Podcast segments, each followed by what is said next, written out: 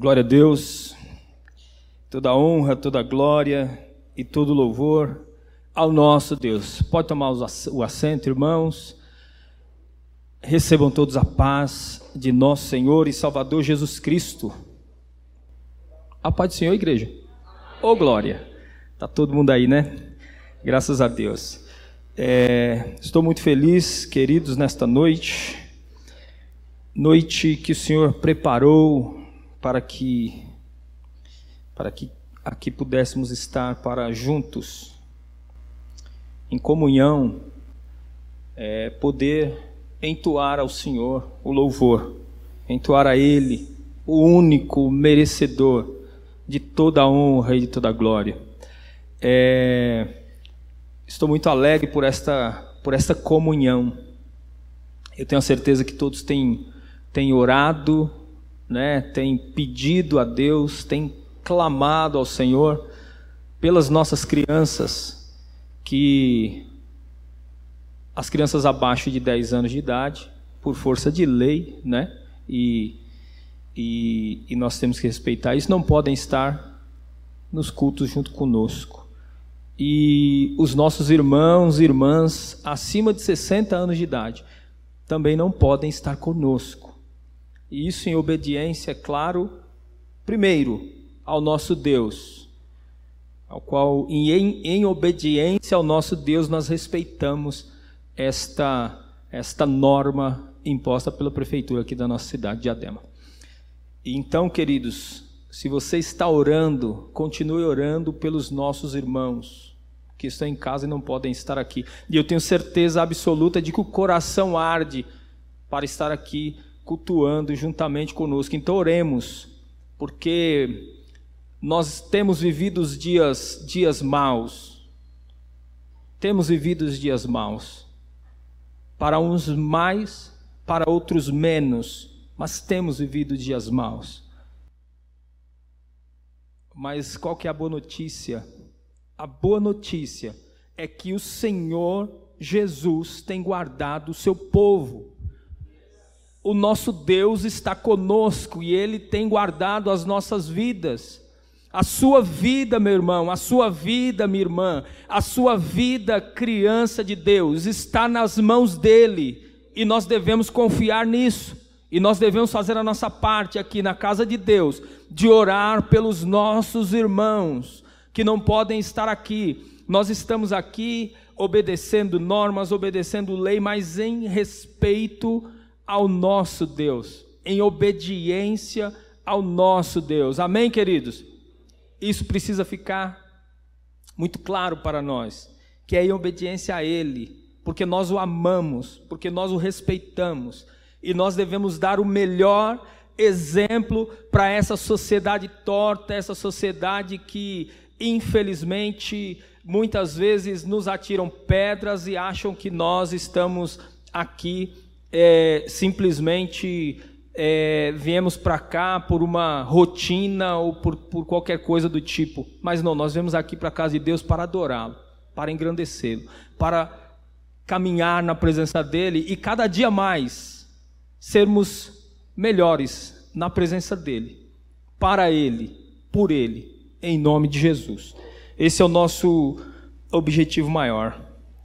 É, o texto que nós vamos ler, fazer menção e meditar nesta noite está no capítulo 2 de Atos dos Apóstolos. Capítulo 2, a partir do versículo 42 até o 47. É o texto que nós vamos meditar. É o texto que nós vamos ser, que nós seremos ministrados pelo Senhor nesta noite. Glória a Deus, louvado seja Deus. Diz assim, queridos, a palavra de Deus: E perseveravam na doutrina dos apóstolos e na comunhão, no partir do pão e nas orações. Em cada alma havia temor, e muitos prodígios e sinais eram feitos por meio dos apóstolos. Todos os que criam estavam juntos e tinham tudo em comum. Vendiam suas propriedades, e bens, distribuindo o produto entre todos à medida, de, à medida que alguém tinha necessidade. diariamente perseveravam unânimes no templo, partiam pão em casa e tomavam as suas refeições com alegria e singeleza de coração, louvando a Deus e contando com a simpatia de todo o povo. Enquanto isso, o Senhor lhe acrescentava dia a dia os que iam sendo salvos. É, queridos, esse texto que nós acabamos de ler, Atos dos Apóstolos. Atos dos Apóstolos é um livro que foi escrito por Lucas, Lucas o médico, Lucas o mesmo que escreveu o Evangelho de Lucas. E, e esse livro de Atos dos Apóstolos é um longo, extenso e extraordinário documentário das maravilhosas obras que o Senhor Jesus, por intermédio do Espírito Santo na vida dos apóstolos, realizava e realizou ali na igreja primitiva, na igreja do primeiro século. E aqui a gente está no capítulo 2, no versículo 42. E aí vamos voltar um pouquinho para entender um pouco mais dessa história. Então, o Senhor Jesus, os evangelhos nos narram, ele veio em corpo de homem, nasceu, cresceu, viveu, fez a obra, é, ministrou ao, ao coração de toda aquela região, e aí ele morre na cruz, e aí ao terceiro dia ele ressuscita, e agora aqui no capítulo 1 de Atos dos Apóstolos, Lucas ele começa a fazer uma narrativa, então ele endereça essa carta a Teófilo, então no capítulo 1 ele endereça, ele fala da ascensão de Cristo. Ele fala de, da promessa que Jesus Cristo fez. Jesus ele falou para os discípulos assim: Olha, vocês fiquem na cidade de Jerusalém, vão lá para Jerusalém, fiquem lá, até que do alto vocês sejam revestidos do poder do Espírito Santo. E aí, agora, no capítulo 2 de Atos dos Apóstolos, no versículo, a partir do versículo 1, Lucas ele narra a vinda do Espírito Santo no dia de Pentecostes.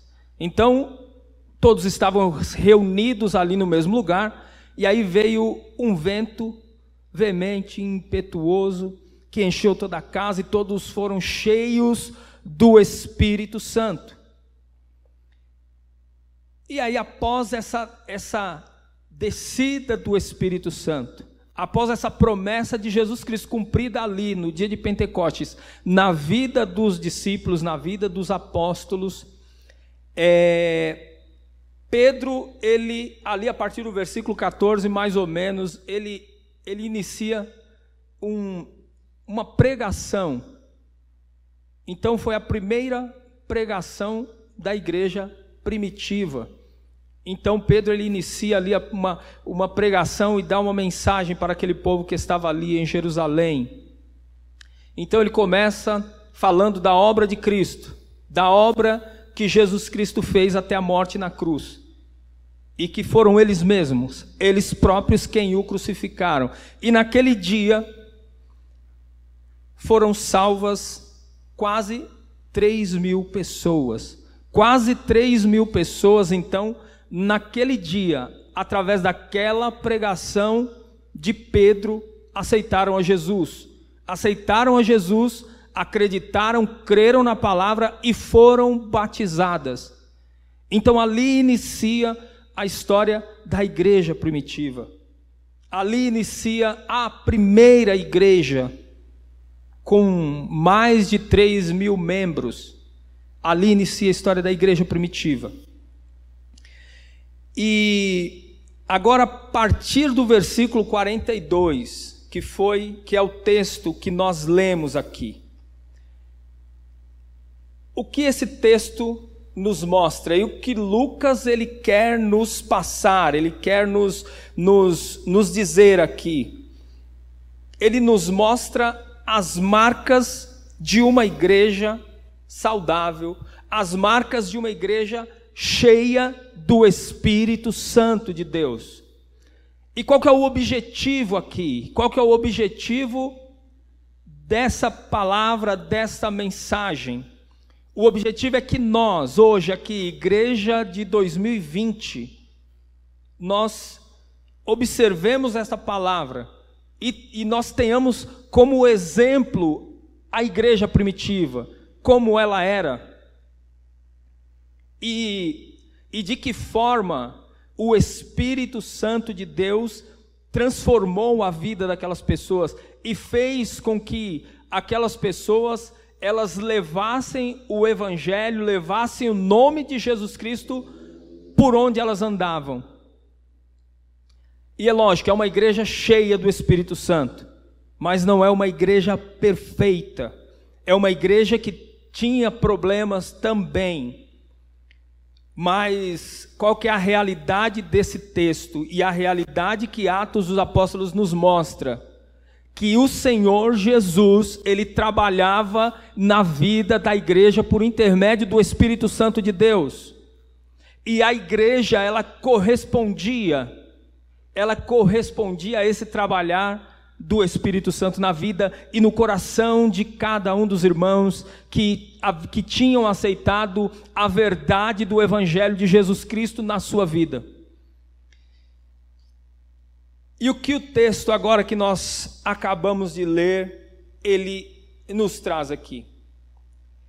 Ele nos traz quatro marcas, quatro marcas da igreja cheia do Espírito Santo e que é o que nós vamos observar, que nós vamos falar nesta noite e que o Senhor Jesus, que o Espírito Santo de Deus, ele toque o nosso coração, toque o seu coração, irmão, irmã que está aí em casa, nos acompanhando neste culto e ouvindo esta palavra.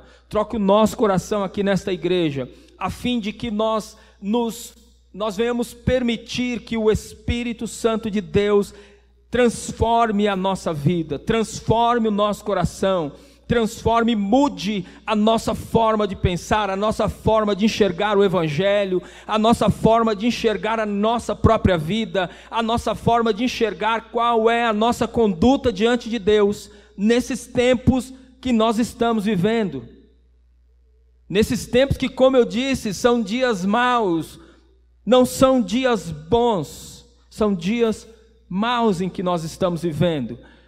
A igreja, ela está cultuando com o número permitido de membros. Quer dizer, isto vem atrapalhar a nossa comunhão. Mas em nome de Jesus, queridos, que o Senhor nos dê estratégia para que nós possamos ter comunhão com todos os nossos irmãos, independente desse momento difícil que nós estamos vivendo. Então busquemos isso no Senhor. Então, quais são essas quatro marcas? Quatro marcas da igreja que é cheia do Espírito Santo. A primeira delas, perseverança no ensino dos apóstolos. A segunda, perseverança na comunhão. A terceira, no partir do pão. E a quarta, nas orações. E aqui, queridos, são o que Lucas ele vem nos trazer e vem nos dar por intermédio do Espírito Santo de Deus, são quatro elementos que caracterizava o culto da igreja primitiva, o culto da igreja no primeiro século. Então, a primeira verdade, a primeira marca da igreja primitiva, que era uma igreja dedicada a palavra de Deus. Era uma igreja dedicada à palavra. No versículo 42 estão essas quatro marcas. Então, perseveravam na doutrina dos apóstolos.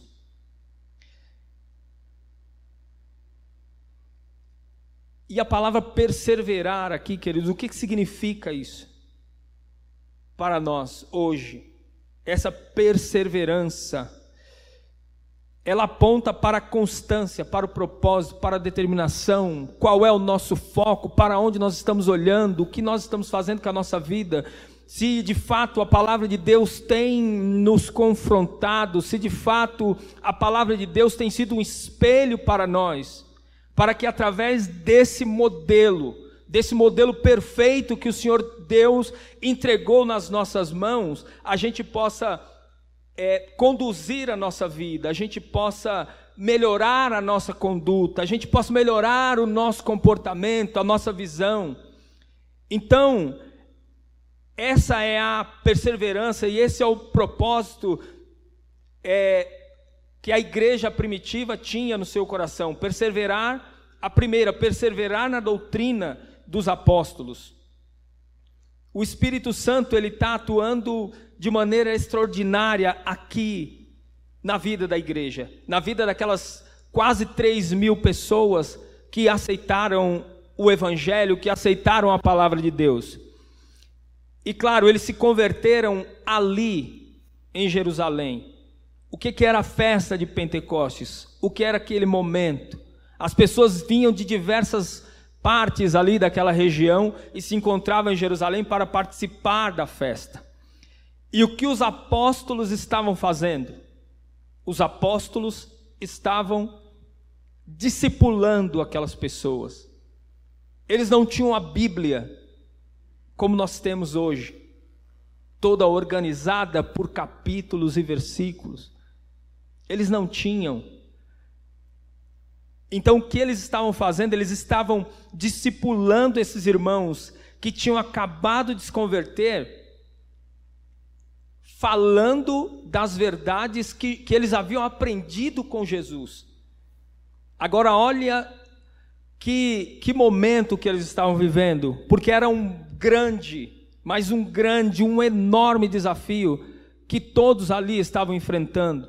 Mas uma coisa é, era verdade: aqueles irmãos, aqueles novos convertidos irmãos, eles estavam sedentos por aprender sobre Jesus Cristo de Nazaré. É bem verdade que eles tinham algum conhecimento da lei. Nós estamos falando aqui de judeus que haviam aceitado Jesus e outros que talvez não, não eram judeus, mas que estavam participando daquela festa também. Judeus, eles tinham conhecimento do Pentateuco, eles tinham conhecimento do Antigo Testamento, dos profetas, mas eles tinham a mente fechada para Jesus Cristo de Nazaré, para a obra de Cristo, para a salvação. Então, o que os apóstolos estavam fazendo? Estavam ensinando e falando para eles desse homem extraordinário, chamado Jesus Cristo de Nazaré, que um dia encontrou a minha e a sua vida. E por isso nós estamos aqui, e louvado seja Deus. Então, queridos, o desafio era muito grande. Mas eles tinham sede, eles estavam sedentos por aprender. E havia, claro que muitas outras coisas que Lucas ele poderia ter falado aqui, coisas importantes.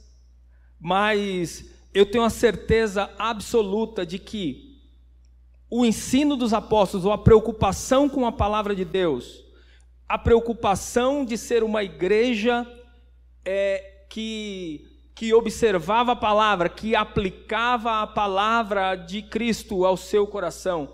Esta eu tenho certeza que era a mais importante e que está aqui. E agora eu pergunto aos irmãos: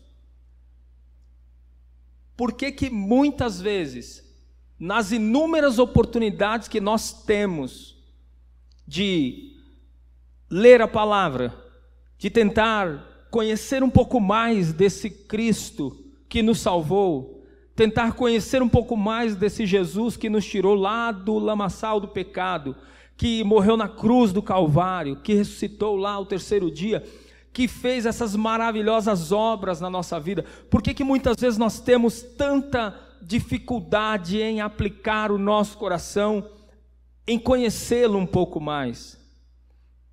Por que, que muitas vezes o sono ele é mais forte do que a nossa sede de conhecer a Jesus um pouco mais?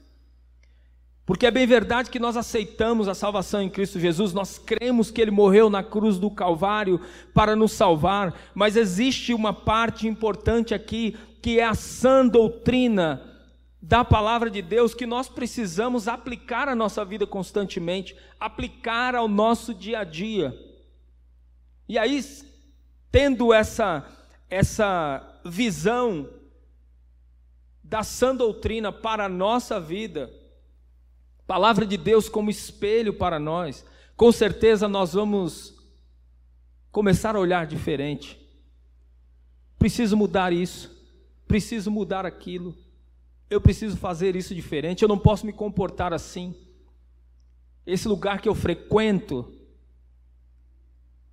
é melhor eu parar de frequentar, porque isso não está não está me ajudando a crescer espiritualmente, isso não está me ajudando a ser cheio do Espírito Santo, isso não está me ajudando. E muito pelo contrário, muito pelo contrário, o que isso faz é prejudicar a nossa vida. Ainda mais hoje, irmãos, se nós formos olhar para as inúmeras facilidades que nós temos em mãos, se nós abrirmos o Google, se nós abrirmos a internet, tem informação de montão sendo derramada, despejada na nossa vida, na nossa casa, na vida dos nossos filhos.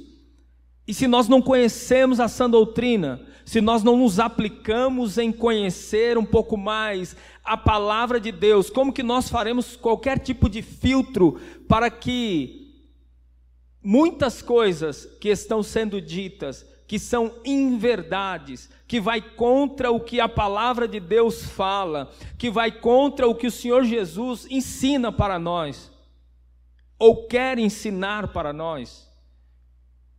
Então, queridos, é, vai ficar muito difícil da gente conseguir ter qualquer tipo de êxito e mudança na nossa vida e no nosso comportamento diário do nosso comportamento no nosso trabalho, na, na escola, dentro da nossa própria casa. Dentro da nossa própria casa. Porque o que é a sã doutrina? É tudo que a palavra de Deus diz que nós devemos fazer e como nós devemos andar. E nós temos instrução, nós temos aqui a instrução, e podemos ser muito bem orientados mas nós precisamos buscar ao Senhor nesse sentido, para que Ele venha conceder essa sede, dar essa sede ao nosso coração. Porque o avivamento que aconteceu ali no dia de Pentecostes não aconteceu só ali naquele tempo, como muitos pregam, como é a visão de muitas de muitas igrejas que têm, que existem hoje nos nossos dias. O avivamento aconteceu naquele momento ali em Pentecostes e veio seguindo e alcançando a toda a vida e todo o coração que reconhece o Senhor Jesus como único e suficiente Salvador e que busca ser cheio do Espírito Santo. Então, queridos, que nós possamos ter esse olhar para a palavra de Deus, que nós possamos ter esse olhar para os ensinamentos do nosso Senhor, que a mesma sede que aquelas almas que estavam ali, que aquelas vidas que estavam ali diante de Pedro e aceitaram a Jesus e depois é, queriam saber e conhecer e entender um pouco mais de Jesus Cristo, possa tomar o nosso coração, a nossa alma, a nossa mente e que nós possamos ser transformados, ser transformados todo dia todo o dia, em nome de Jesus. Glória a Deus. Glória a Deus. A nossa igreja pentecostal da Bíblia, ela tem um slogan, né? Uma igreja, bíblica e relevante. Nós precisamos ser bíblicos e relevantes, irmãos, de verdade. E E nós, para sermos bíblicos e relevantes, é, nós não podemos simplesmente nos conformar com muitas mensagens que nós ouvimos aqui na casa de Deus, ou que nós ouvimos no YouTube, na internet, ou que nós ouvimos que alguém nos manda ali no, no WhatsApp. Nós precisamos ir na fonte. Nós precisamos ir na fonte, porque a fonte está aqui, está tá aí, está na sua mão. Porque muitas vezes a gente se conforma com aquela. E aí vira uma rotina. Coloca a Bíblia debaixo do braço, chega na igreja, o pastor fala qual que é o capítulo, o versículo, aí você abre e lê. Aí depois você fecha e coloca a Bíblia no lado. Ou você pega o celular, abre sua Bíblia no celular, que é a palavra de Deus, é uma outra forma da palavra de Deus chegar, né? Da gente ter a, a Bíblia na nossa mão, então você pega a Bíblia no celular, abre e fecha. E aí depois você vai para sua casa, aí no outro domingo, ou na outra quinta-feira, ou no outro, ou no outro. Então, queridos, nós precisamos ter esse compromisso. Esse compromisso com o Senhor esse compromisso com nós mesmos. Por quê? Porque nós somos pentecostais? Por quê? Porque nós queremos ser cheios do Espírito Santo. Por quê? Porque a igreja pentecostal da Bíblia é uma igreja pentecostal e é uma igreja bíblica e relevante. Então nós não podemos nos conformar com menos. Nós precisamos ser isso em nome de Jesus, porque é isso que vai fazer a diferença para a nossa vida enquanto cristãos, cristãos sérios. Porque muitas vezes nós podemos passar na frente de alguma igreja por aí, ver a igreja lotada, cheia de gente, transbordando gente para a igreja nesse tempo. E aqui a nossa igreja é 30%. Mas nós temos um compromisso com a palavra de Deus, antes de ter compromisso com o homem. Então, em obediência e amor à palavra de Deus, estamos aqui 30% da igreja para a glória de Deus. E os outros 70% está aqui também, em comunhão, em nome de Jesus. E o outro ponto, queridos. E o outro ponto, uma igreja dedicada à comunhão. De repente você pode falar para mim assim, mas irmão, você está falando de comunhão com os irmãos num tempo, num período que nós estamos vivendo de afastamento social. Mas é isso mesmo, é comunhão. Comunhão que a palavra de Deus está nos dizendo, aí não sou eu, é a Bíblia, é a comunhão com os irmãos. Porque não, não, nós não podemos pensar que esse momento que a igreja viveu, do Pentecostes, ele continuou sendo aquela maravilha que eram os irmãos reunidos em, em comunhão ali no templo o que aconteceu foi perseguição. Quando Atos dos Apóstolos ele foi escrito, Paulo, o apóstolo dos gentios, ele estava preso em Roma. Lucas estava escrevendo, Paulo estava preso numa prisão domiciliar, domiciliar em Roma, e muito provavelmente, um pouco de tempo depois, ele seria morto. Então a perseguição acontecia ali, depois de alguns dias que esses irmãos se converteram a igreja começou a, se, a proliferar.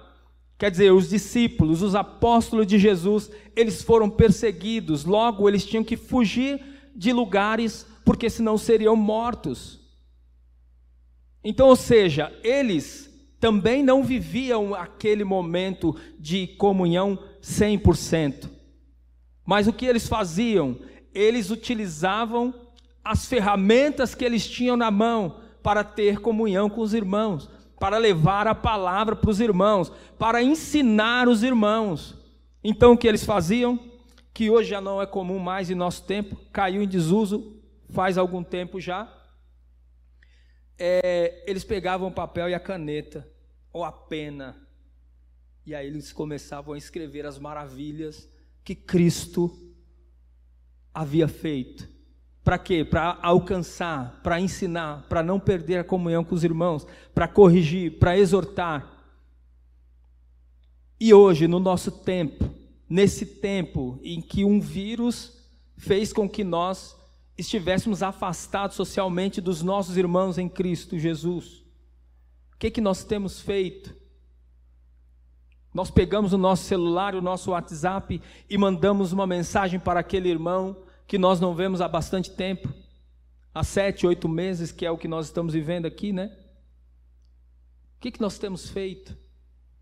Então nós precisamos nos movimentar, queridos. Aqueles irmãos acima de 60 anos que muitas vezes está em casa e que você não vê há muito tempo.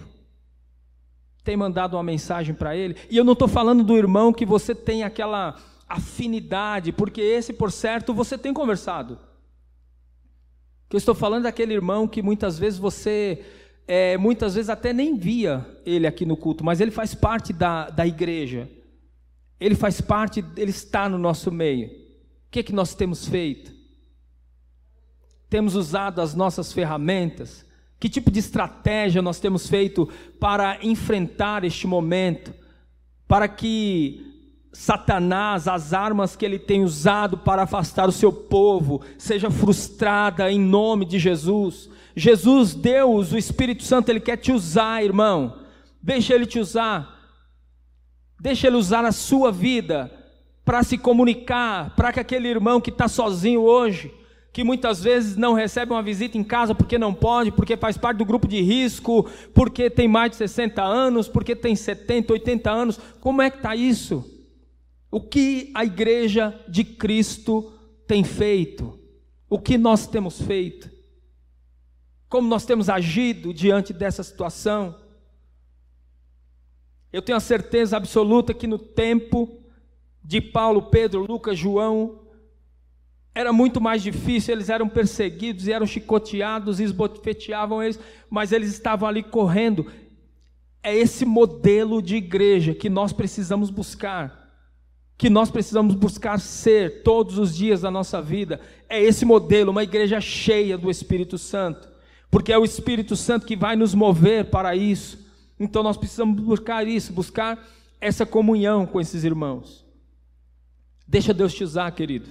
Deixa Deus usar a sua vida em favor daquele irmão que muitas vezes ele, ele não está, não é porque não quer, não está porque não pode estar. Glória a Deus? Glória a Deus. Glória seja dada ao nosso Deus. Aleluia.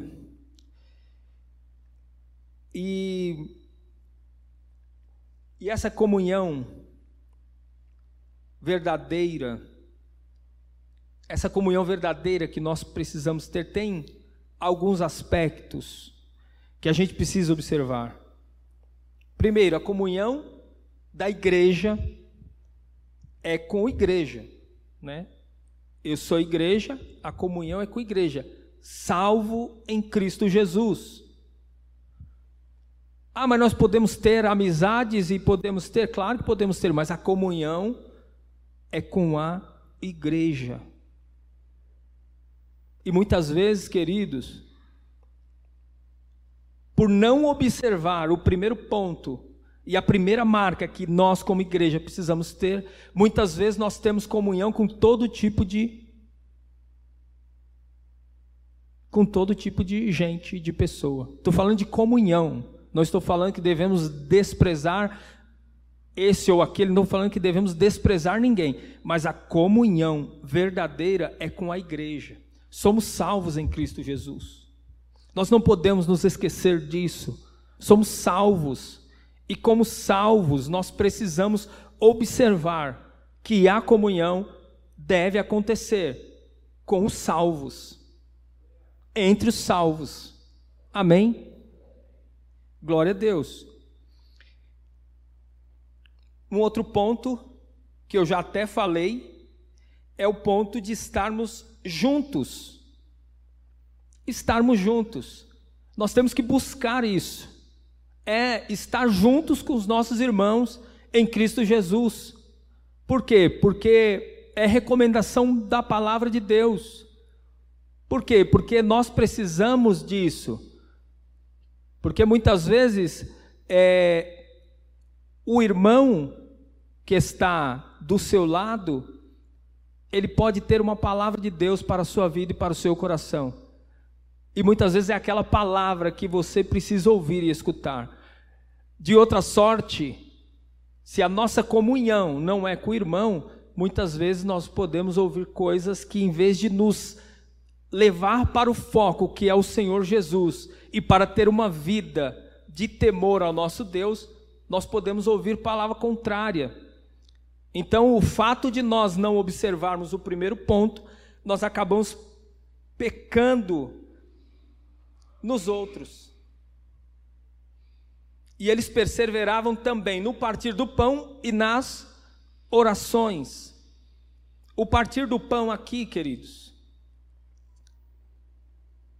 não quer dizer que eles estavam sempre comendo juntos e sempre ali juntos, toda a refeição eles estavam juntos. Aqui faz uma referência também à ceia do Senhor. Quando Jesus, ele sentou com seus discípulos e e teve aquele momento ali da ceia. E E uma coisa que eles faziam diariamente era tentar estar reunidos para o momento de ceia e celebrar a morte do Senhor. Celebrar, porque era uma, é uma recomendação de Jesus no capítulo 11 e versículo 26 de 1 Coríntios. Ó, oh, vocês quando estiverem juntos, vocês se reunirem para cear, vocês celebrem a minha morte até que eu venha. É uma recomendação do Senhor Jesus para nós. E esse foi o único único incidente no ministério de Jesus que ele pediu para que nós pudéssemos preservar e celebrar. Celebrar a morte dele e lembrar, porque na verdade ele ele quer, ele, ele quer que nós nos, nos lembremos e celebremos a ele todos os dias não só uma vez por mês, quando nós nos reunimos aqui na igreja, mas todos os dias, quando, quando nós estivermos ali, ó, em comunhão com os nossos irmãos. Nós podermos de fato abrir a palavra de Deus. É claro que nós podemos nos reunir para outros momentos, mas reunirmos para falar do Senhor. Nos reunir para ter essa comunhão e falar como nosso Senhor Jesus é bom, como Ele é maravilhoso, e as coisas maravilhosas que ele, que ele tem feito na nossa vida e que fará e que vai realizar na nossa vida, na nossa casa e na nossa família.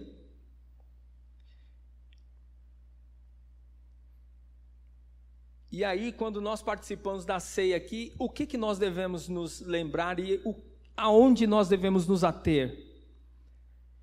Que a morte de Jesus, ela foi uma troca ele morreu para que nós pudéssemos viver. Ele morreu para que nós pudéssemos ter vida. Se Cristo não tivesse morrido, nós não teríamos vida. E eu estou para dizer para vocês que nem aqui nós estaríamos se ele não tivesse morrido. Foi a morte dele que nos proporcionou, que nos deu, que nos concedeu essa maravilhosa graça de poder viver e viver para ele. E o quarto e último ponto é que eles perseveravam nas, na oração. Então, queridos, a oração, ela continua sendo a chave da vitória para todo aquele que crê, para todo aquele que crê no Deus Todo-Poderoso. Por quê? Porque é através da oração que nós temos a comunhão com Ele, com o dono do céu é através da oração. Então nós precisamos ter vida diária de oração. O que eu falei no início, orar pelos nossos irmãos que não podem estar aqui. Quantas vezes nós tiramos tempo da nossa vida para orar? Quantas vezes nós tiramos tempo na nossa casa para dobrar os joelhos e falar com Deus? Qual foi a última vez que nós fizemos isso? eu vou separar esse tempo, eu vou separar este momento do meu dia para orar, para falar com Deus, para ter essa conexão com o meu Senhor. Qual foi o momento que nós fizemos isso? E nós fazemos isso? E nós temos feito isso? Mas se não estamos fazendo, querido, nós precisamos começar a fazer hoje. Nós precisamos permitir que o Senhor ele, ele realize uma maravilhosa obra na nossa vida, no nosso coração hoje. Não podemos deixar para amanhã. O nosso tempo, a nossa vida é agora, não é ontem. Não foi o que aconteceu ano passado. E não vai ser o que vai acontecer, porque isso nós nem sabemos, está na mão de Deus. A nossa vida é hoje. O tempo que nós temos, nós precisamos aprender a, a, a, a investi-lo da melhor forma possível. Nós precisamos aprender isso. Muitas vezes a gente se dedica a um monte de coisa e nos esquecemos de que somos cristãos, de que temos compromisso com Deus, de que somos do Senhor. Às vezes nós passamos por muitas lutas e aflições, passamos por muitos problemas diários na nossa vida. E aí, quando a coisa aperta de verdade, aí nós nos lembramos e aí nós vamos lá e oramos. E falamos: Deus, venha em meu favor. Mas nós precisamos, queridos, desenvolver esse ministério diariamente, o ministério da oração. Porque, como eu disse, é a oração que é a chave, é a oração que abre a porta. É no capítulo 7 de, do Evangelho de São Mateus, porque aquele que busca, encontra, ao que bate se abre. Então, ou seja, batei, batei e abriu-se-vos-á. Buscai e achareis. É isso que nós precisamos fazer. Temos que fazer. Porque a palavra de Deus nos fala para fazer. Ah, é o irmão Jaime que está falando, não é a Bíblia que está nos dizendo e nos orientando nesta noite sobre o que nós devemos fazer com a nossa vida diária. Ah, mas aí eu vou deixar de trabalhar e vou ficar só na obra. Não foi o que eu disse, nós temos que saber organizar o nosso tempo, saber organizar o nosso tempo. Então é palavra de Deus. Qual que é o segundo? Comunhão. Partir do pão e a oração. Nós precisamos ter e carregar essas marcas na nossa vida, imitando aqui a igreja primitiva, imitando aqui o que os nossos irmãos faziam, porque de outra forma, que tipo de cristão, quais características nós queremos ter de um cristão? Porque hoje nós vemos que existe para todo tipo e todo gosto. Mas qual nós queremos ter? Nós queremos ter a verdadeira marca de Cristo na nossa vida? Porque hoje tem muitos falsos mestres, sempre existiram. Isso não é novidade, mas os falsos mestres estão aí. E se nós não sabemos, nós não temos nem como fazer o chamado filtro que eu acabei de mencionar para vocês. Do que é certo, do que é errado, do que nós devemos seguir. Então, irmãos, vamos acordar para esta verdade. Vamos despertar o nosso coração para aquilo que o Senhor quer verdadeiramente para a nossa vida.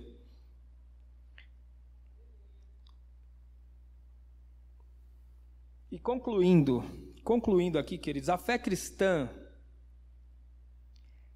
na vida da igreja do primeiro século era uma realidade diária, não era uma rotina semanal. Porque o Cristo que ressuscitou era uma realidade na vida daqueles irmãos era uma realidade. Eles acreditavam em Cristo, que Cristo é vivo e que Cristo de fato existe e está aqui nesta igreja nesta noite. Eles acreditavam como eu estou vendo os irmãos aqui, ou mais até.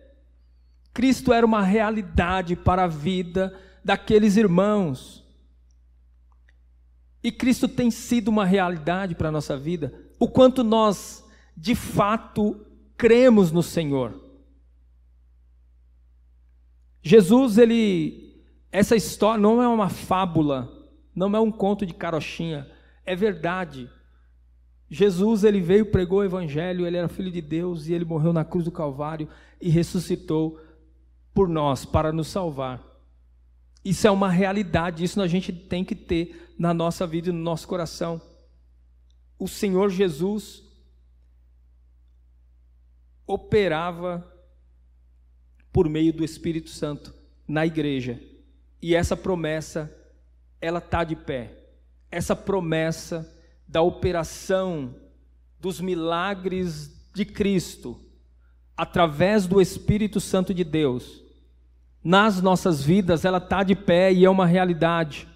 Não está morta, assim como Cristo não está morto, assim como Cristo está sentado à direita de Deus Pai, assim como o Espírito Santo está aqui em nosso meio e somos ligados nesta comunhão espiritual pelo Espírito Santo.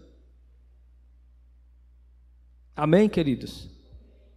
Então, Cristo é uma realidade e nós precisamos crer piamente nessa realidade e ter no nosso coração a certeza, a inteireza de fé de que o Senhor está conosco, que esta obra, esta obra do Espírito Santo, ela permanece de pé nas nossas vidas.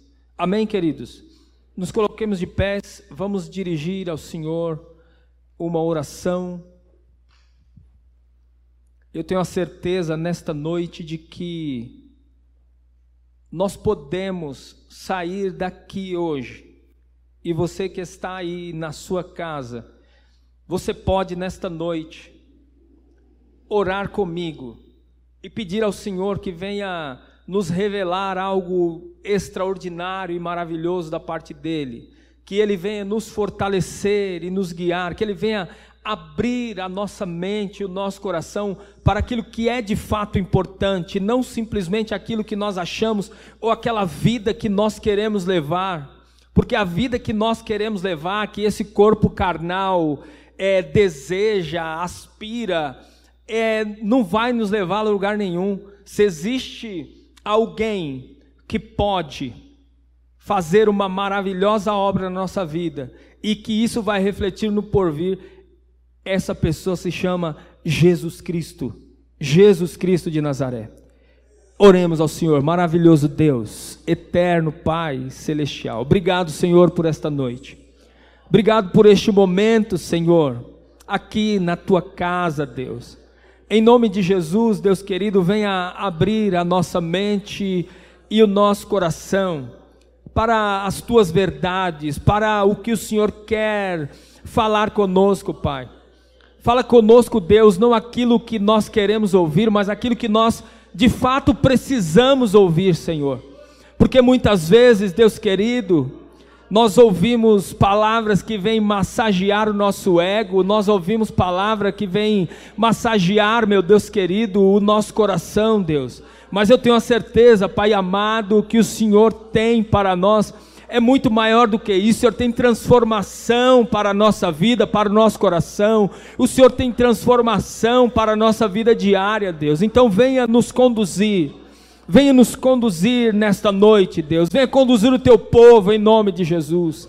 Em nome de Jesus, Pai, venha repreender toda ação do inimigo, toda obra do inferno, toda obra do diabo, Deus querido, contra a vida do teu povo, a vida da tua igreja, Deus. Em nome de Jesus, nós sabemos que o inimigo ele tem trabalhado para afastar o teu povo, para afastar, meu Deus querido, os teus filhos, mas venha repreender Venha, meu Deus querido, frustrar os planos do inimigo, Pai, e que pela tua palavra, meu Deus querido, nós possamos ser reavivados, nós possamos ser transformados e cheios, cheios do teu Santo Espírito, Deus, em nome de Jesus. É o que eu te peço e te agradeço hoje e sempre. Amém e amém, Senhor.